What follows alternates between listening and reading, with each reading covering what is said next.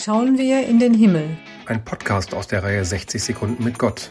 Es erzählen die Konfirmandinnen und Konfirmanden der Johanneskirche. Heute mit Leonie Bechtolz. Wenn ich in den Himmel schaue, bedeutet es Frieden und Ruhe für mich.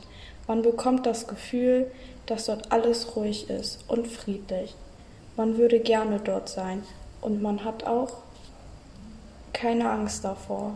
Man fühlt sich frei. Der Himmel gibt einem bei gutem Wetter und schönem Himmelbild auch gute Gefühle.